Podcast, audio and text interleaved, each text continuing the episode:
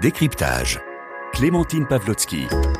Bonsoir à tous et bienvenue dans Décryptage. Cela peut sembler complètement fou, le tout premier SMS de l'histoire vient d'être vendu aux enchères pour la somme de 107 000 euros, soit plus de 70 millions de francs CFA. Ce texto date de 1992, il est composé de 15 caractères pour dire Merry Christmas, Joyeux Noël en français. Il a été émis par l'opérateur Vodafone, il a été vendu sous forme de NFT, un nouveau type d'actif numérique que certains considèrent comme la nouvelle poule aux œufs d'or. Dans le même genre, le tout premier tweet écrit par le PDG du réseau social Twitter avait été vendu sous la forme de NFT aussi pour la somme retentissante de 2,9 millions de dollars. Alors tout au long de cette émission, on va essayer de comprendre cet engouement autour des NFT, de quoi s'agit-il, comment cela fonctionne? Et quels peuvent être les risques associés à ce type d'achat? On en parle pendant 20 minutes avec nos invités. Et nous sommes en ligne avec euh, Mathilde Leroy, fondatrice et dirigeante de Casoar, une galerie d'art en ligne, pionnière dans la vente d'art en NFT. Bonsoir et bienvenue à vous. Bonsoir. Également par téléphone, Laurent Salard, spécialiste des usages numériques. Bonsoir. Bonsoir. Vous êtes euh, maître de conférence en sciences de la communication à l'Université de Lille et au sein du laboratoire IRCAV de l'Université Paris 3 Sorbonne Nouvelle, co-organisatrice de deux webinaires dédiés aux NFT. Alors c'est vrai que ça peut sembler euh, complètement délirant hein, de dépenser de telles sommes pour des SMS ou pour des tweets. Alors Laurent Salard, expliquez-nous concrètement, les NFT c'est quoi? Oh là là, alors donc c'est... Euh, ça paraît euh, techniquement euh, très complexe, mais intellectuellement, euh, c'est assez simple si on remonte par exemple à la Mésopotamie. lorsque, par exemple, un navire emportait des marchandises, il y avait une bulle enveloppe qui contenait des tokens qui représentaient la nature et le nombre de biens qui étaient transportés. On peut dire voilà que intellectuellement c'est un peu la même chose que le NFT, c'est-à-dire voilà c'est un token, c'est une représentation euh, on va dire symbolique, euh, soit d'une œuvre, soit d'un SMS et, c'est inscrit euh, dans la blockchain. Ça permet donc bah, de transacter, d'acheter, de vendre via ce nouveau registre qui est plus une bulle enveloppe mais qui est une blockchain, ça permet d'acheter voilà des, biens, euh, des objets. En gros, c'est une sorte de, titre de propriété euh, numérique, hein, c'est ça? Bah, ça peut faire ça. Voilà. Après, il y a tout un ensemble de fonctionnalités euh, qui sont intéressantes. C'est-à-dire donc, d'une part, ça permet tout simplement d'acheter et vendre en milieu numérique, ce qui était difficile jusqu'à présent. Et également, ça permet pour par exemple les artistes, euh, de créer ce qu'on appelle un contrat, enfin de, un contrat d'artiste avec euh, le, vendeur, euh, d'avoir des droits de suite sur les, la vente et la revente des, de, son œuvre. Et donc voilà, il y a tout un ensemble de fonctionnalités qui permettent voilà, de, de, transacter en milieu numérique sur des œuvres, euh, des, biens, etc. Alors justement, euh, on parle des, œuvres d'art virtuelles, on parlait avant cela des, SMS et des tweets. Mathilde Leroy, concrètement, quel est l'intérêt de dépenser de l'argent, du, vrai argent, pour posséder des œuvres qui n'existent finalement que dans le monde virtuel? Oui, alors effectivement, c'est une révolution parce que finalement, enfin, donc c'est un titre de propriété d'un objet numérique euh, qui peut effectivement être une œuvre numérique, hein. euh, mais pour autant, alors même si ça authentifie euh, cette œuvre de manière unique, c'est vrai que ça reste un fichier numérique qui peut être reproduit, qui peut, qui peut être partagé. donc l'intérêt n'est pas vraiment l'usage, c'est-à-dire imprimer un fichier numérique, parce que ça, n'importe qui peut faire encore la même chose avec, avec cette image. Donc l'intérêt, c'est vraiment cette, authenticité. Et c'est ça qui donne vraiment la valeur à cet objet numérique. Et du coup qui peut être euh, l'objet euh, de, spéculation et, de, tout ce qui peut, se faire euh, dans d'autres marchés, mais qui là prend une ampleur assez forte dans le marché des NFT. Alors un exemple très concret avec l'artiste nigérian Osinachi, il n'a que 29 ans, mais ces tableaux qu'il peint sur le logiciel Microsoft Word se vendent déjà l'équivalent de plusieurs dizaines de milliers euh, en crypto-monnaie ou monnaie virtuelle. Il a par exemple euh, produit une œuvre euh, qui représente un danseur noir qui s'élance dans les airs Et ce tableau numérique hein, qu'on peut regarder sur Google, eh bien, il s'est vendu l'équivalent de 62 000 euros. Je vous propose d'écouter le témoignage de l'artiste. Dès 15-16 ans, j'ai commencé à explorer les arts visuels sur Microsoft Word. Je protège mes œuvres digitales et mes droits d'artiste comme une sorte de titre de propriété numérique, en les cryptant sur la blockchain. La blockchain est un univers parallèle de stockage d'informations sécurisées sur le net, où s'échangent les jetons de la monnaie virtuelle. C'est ça, les œuvres NFT. Je commercialise mon travail comme ça sur les réseaux sociaux. Le Nigeria est le troisième utilisateur de crypto-monnaies au monde. Ça facilite énormément les transactions financières nous débarrasse de la bureaucratie et démocratise l'accès à l'art, surtout en Afrique. J'ai vécu une année de succès incroyable, c'est le futur pour moi. Voilà cet artiste, il parle de démocratisation euh, de l'accès au, marché de l'art euh, en Afrique. Euh, Laurent Salard, aujourd'hui, qui achète des NFT Est-ce que ce sont des, produits numériques qui sont accessibles à, tout le monde ou qui sont au contraire réservés à un monde de riches initiés? Alors euh, voilà, il y a euh, en effet aujourd'hui des, artistes qui peuvent euh, eh bien voilà voir leurs œuvres achetées via tout cet ensemble, tout cet ensemble de briques technologiques. Voilà, il faut comprendre que c'est un, écosystème technique avec voilà plusieurs éléments et donc ça permet voilà à des artistes de, voilà de, pouvoir vendre leurs œuvres et ça c'est c'est pas négligeable voilà notamment sur les questions des, des intermédiaires. Ça leur permet permet justement d'avoir le fruit des reventes également. Donc euh, ça, c'est intéressant. Donc alors ça démocratise, euh, bah, peut-être voilà, il y a de nouveaux entrants dans le monde de l'art via euh, ces technologies, mais ce qui est aussi intéressant, c'est que ça démocratise d'une certaine façon également, on va dire, la possibilité de, de, créer ses propres moyens d'existence, c'est ce que j'ai appelé la, la finance vivrière. Alors c'est les crypto-monnaies et toutes ces technologies sont souvent associées à, bien sûr, du spéculatif, de l'actif numérique, etc. D'où euh, ces sommes extrêmement importantes avec des valeurs des crypto-monnaies qui sont euh, voilà, extrêmement fortes. Mais il y a quand même cette dimension euh, pas inintéressante qui est, qui est proche de ce que pourrait être la problématique de l'inclusion financière. C'est-à-dire, voilà, ça permet, de par la technique, de créer ben, de, des moyens d'existence financiers et pour les artistes de, vivre aussi de, leur création. Donc c'est pas inintéressant.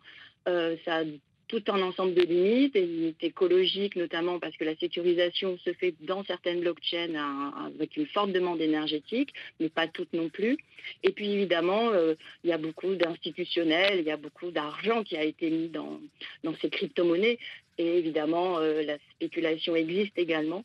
Mais voilà, mais pour ce qui est des artistes et pour ce qui peut relever un peu de l'inclusion financière, notamment on le voit aussi en Afrique, hein, c'est pas inintéressant et c'est pas euh, voilà condamnable de bout en bout. Voilà, il faut rester euh, intéressé par la chose tout en ayant conscience hein, vraiment des limites. Euh, elles existent.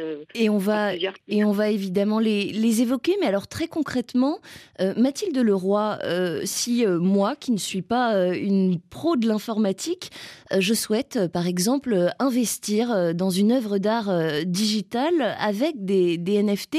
Comment est-ce que je fais? Est-ce qu'il faut que j'ai des connaissances euh, en informatique en, amont? Ou est-ce que je peux euh, simplement euh, utiliser mon téléphone ou un ordinateur avec une connexion Internet pour réaliser ce type d'achat? Alors oui, effectivement, c'est très simple. Euh, n'importe qui qui dispose d'un téléphone ou d'un ordinateur peut aller sur une des plateformes qui vendent les NFT. Il y en a euh, plusieurs euh, centaines aujourd'hui. Les plus connus, c'est OpenSea, Nifty Gateway, Super Rare, etc. Enfin, il y en a plein. Il suffit de taper sur Google NFT et ensuite se laisser guider pour créer. Alors, il faut posséder un portefeuille numérique qui va recevoir le NFT que vous allez acheter et qui va vous permettre aussi de payer pour acheter ce NFT. Et ce portefeuille numérique, euh, vous pouvez euh, l'alimenter ensuite en monnaie qui est soit euh, de la monnaie en, euros, en dollars, etc., ou en crypto-monnaie. Mais c'est aujourd'hui possible sur certaines plateformes de NFT de payer directement en, dollars ou en euros et avec une carte bleue. Et ces portefeuilles numériques, a priori, toute personne possédant un smartphone peut, peut se créer un, portefeuille numérique. Absolument, il suffit de voilà, il vous demande quelques informations de reconnaissance d'identité, photocopier sa carte d'identité, etc. Mais alors, Mathilde Leroy, concrètement, comment s'assurer que l'acquéreur devient bien le propriétaire de ces objets numériques puisqu'ils n'ont pas de matérialité? Oui, alors là, c'est vraiment l'intérêt de la, de la blockchain, hein. c'est que c'est un réseau qui est extrêmement sécurisé, et dès lors que vous avez fait votre transaction, donc tout ça est crypté, et euh, le NFT, le fichier NFT est transféré automatiquement euh, euh, lorsque vous faites la transaction dans votre portefeuille numérique, et vous en devenez le propriétaire, ce qui est acté dans, ce réseau sécurisé de la blockchain. Donc y a, ça, c'est vraiment pour le coup quelque chose de, de, de très sécurisé par rapport à même des transactions euh, qui se passaient jusqu'à présent dans, le monde de l'art ou, des transactions en ligne, tout simplement. Mais alors, euh, Laurence Allard, euh, vous, vous évoquiez tout à l'heure les, risques hein, associés à l'achat, la vente, l'utilisation de, NFT. quels sont-ils ces risques? Oui, c'est quand on parle de démocratisation, le il suffit, c'est simple à dire, mais d'une part, il y a tout un ensemble euh, d'éléments euh, techniques qui relèvent donc euh, de ce qu'on appelle les clés privées qu'il ne faut pas perdre pour pouvoir justement utiliser son wallet. Donc voilà, donc il y a, quand même un, coût d'entrée qu'il faut accompagner. Et puis ensuite, donc ça c'est ça c'est quand même un, point un point important. c'est pas c'est voilà donc c'est euh, il y, a, un accompagnement dans, ce coût d'entrée. Euh, il y a également euh, ce qu'on appelle les frais de transaction. Quand on est sur aujourd'hui, il y a beaucoup de NFT qui vont utiliser la blockchain Ethereum et donc là, il y a des frais de transaction extrêmement importants. Donc voilà, donc là aussi, c'est un coût là pour le coup financier. voilà, donc je faut pas laisser penser que euh, euh, c'est aussi simple que d'envoyer un SMS que d'acheter euh, le NFT du SMS non plus. Voilà, faut pas non plus. Alors justement, pour, revenir sur ce sur ce tout premier SMS de l'histoire qui a été donc vendu aux enchères pour la somme de 107 000 euros. Laurence Allard, ce SMS, est-ce qu'il pourrait, dans les prochaines années, perdre de sa valeur? Ou est-ce que la, la personne qui, qui a acquis ce SMS est certaine de faire une plus-value, de, de, de, de, faire du bénéfice sur ce, sur ce SMS qu'elle a acheté? Je peux dire en ce moment, il y a, les crypto-monnaies valent beaucoup, donc il y a, il beaucoup d'argent, il y a eu beaucoup d'investisseurs, d'institutionnels qui sont rentrés dans, ce, dans cet écosystème des crypto-monnaies, donc il y a beaucoup d'argent à, et cet argent, il est difficile à, sortir dans, dans, la vie, euh, dans l'économie réelle. Et donc, évidemment, euh, tous ces NFT euh, prennent beaucoup de valeur. Hein. C'est une façon de mettre de l'argent, de la crypto-monnaie quelque part. D'où, euh, voilà, en ce moment, on est un peu dans sur une bulle, une, vogue, une, mode. Euh, donc ensuite, voilà, la, la pérennité de, toutes ces technologies, elles sont, elle est problématique à l'aune de quelques quelques années, et puisque on sait que même si les blockchains n'ont pas forcément une demande énergétique comme celle de Bitcoin, euh, pour la sécurisation, mais ça reste quand même du numérique. Donc de toute façon, euh, c'est critique euh, également au plan au plan de la matérialité. Donc bon, c'est peut-être un bénéfice qui peut être fait dans quelques mois, mais à moyen terme, on va dire que ça reste quand même un écosystème euh, qui est critique, qui, a la criticité du, numérique en général. Hein. et ça, il faut quand même aussi en avoir un peu, un peu conscience. Donc, euh, il y a une sorte comme ça de ruée vers le NFT euh, pour, voilà, oui, il faut avoir, malgré l'engouement, euh, voilà, il y a quand même des, des précautions euh, à prendre avant d'investir euh, dans les NFT. Mathilde Leroy, à quel moment est-ce qu'ils sont apparus les, les NFT Parce que c'est vrai qu'on en entend beaucoup parler aujourd'hui. C'était pas le cas il y a, il y a quelques années. à quel moment est-ce qu'ils ont été créés? Oui, alors en fait, euh, c'est vrai qu'on en parle beaucoup depuis quelques mois, et, puis là, à nouveau, avec cette vente du SMS, mais c'est un phénomène qui existe depuis 2007, euh, hein, si je ne m'abuse, euh, les premiers NFT. Bon, à la base, ce sont, c'est venu du, milieu quand même de l'art, avec des crypto-artistes, donc des artistes qui créent des œuvres digitales et qui les authentifient par cette technologie de la blockchain qu'ils avaient déjà finalement découvertes pour, utiliser, pour authentifier leurs œuvres, mais ça, restait encore très confidentiel avec quelques artistes qui s'achetaient les uns les autres leurs NFT de manière très, disons, confidentielle. Hein. Mais, mais le, phénomène a vraiment pris de l'ampleur avec la pandémie, forcément qui a accéléré hein, tous les phénomènes numériques en général, et donc le fait que le marché de l'art, le monde de l'art n'était pas du tout actif dans la vie réelle, a vraiment tourné, disons, le focus sur ces NFT et plus un phénomène de spéculation qui, comme on en parlait juste à, l'instant, de beaucoup de personnes qui possèdent des crypto-monnaies et qui ont besoin d'investir ces crypto-monnaies dans des nouveaux actifs. Et les NFT sont vraiment un, réceptacle euh, en ce moment très intéressant pour cela. Et aujourd'hui, Mathilde Leroy, on peut parler d'un phénomène planétaire oui, absolument. Euh, c'est ça qui est intéressant. Hein. C'est vrai, je, voulais quand même revenir sur le fait que, alors, on, il y a, on peut, on peut critiquer ce phénomène et, dire qu'il s'agit d'une bulle, etc. Mais ça reste un formidable euh, ascenseur pour des artistes qui viennent de partout dans le monde et, ça, ça supprime les barrières géographiques qui existent, euh, en particulier dans le monde de l'art. Moi, c'est le monde sur lequel je, le constate. on, on, en parlait de cet artiste nigérian qui a pu percer alors qu'on sait très bien que les, le marché de l'art, voilà, dans, dans ces pays-là n'est pas forcément aussi, aussi facile à, diffuser au niveau mondial. Et avec, beaucoup moins de sécurité, effectivement, pour les, pour les artistes. Voilà, c'est ça. Donc ça, ça permet vraiment une promotion qui est complètement planétaire et non plus géographiquement euh, limitée. Mmh.